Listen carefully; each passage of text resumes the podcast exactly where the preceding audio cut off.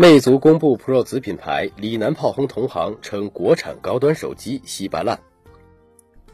前瞻科技快讯：魅族今天召开新品牌媒体沟通会，正发布定位高端的 Pro 子品牌，将与现有的 MX 和魅蓝形式高中低端的全面覆盖，将魅族带入撕逼狂魔境界的李楠，这次又心直口快（括号恬不知耻）的炮轰同行。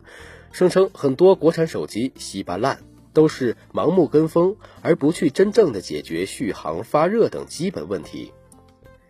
李楠还对此进行了举例说明：太多的国产手机都采用高通骁龙八一零处理器，但是用户体验很烂，消费者屡屡被忽悠。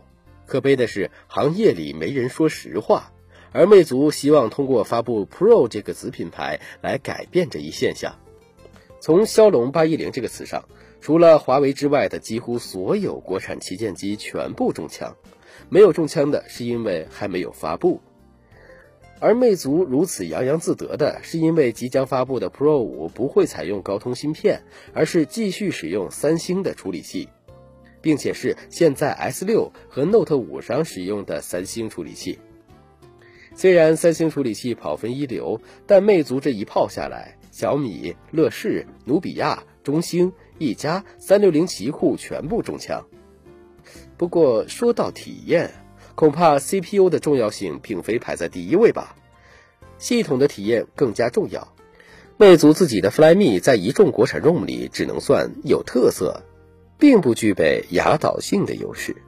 还是回到 Pro 五上面。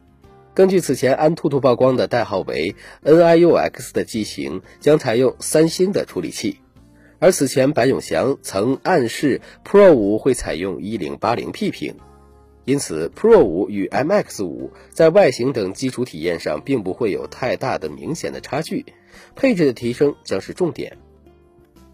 魅族此前宣布取消 MX Pro，但从现在看来，只不过是从名称上重新划分而已。本质上并没有太大的区别，仅仅是与 MX 五保持距离，以维持高端的形象和地位。另外，Pro 五的邀请函为一部 GoPro 相机，Pro 五在拍照的性能上相比 MX 五可能会有所提升。关于魅族李楠炮轰同行的言论，也许说的是真话，毕竟国产手机与国际旗舰机上的体验确实存在差距。但是魅族能否改变这一现状呢？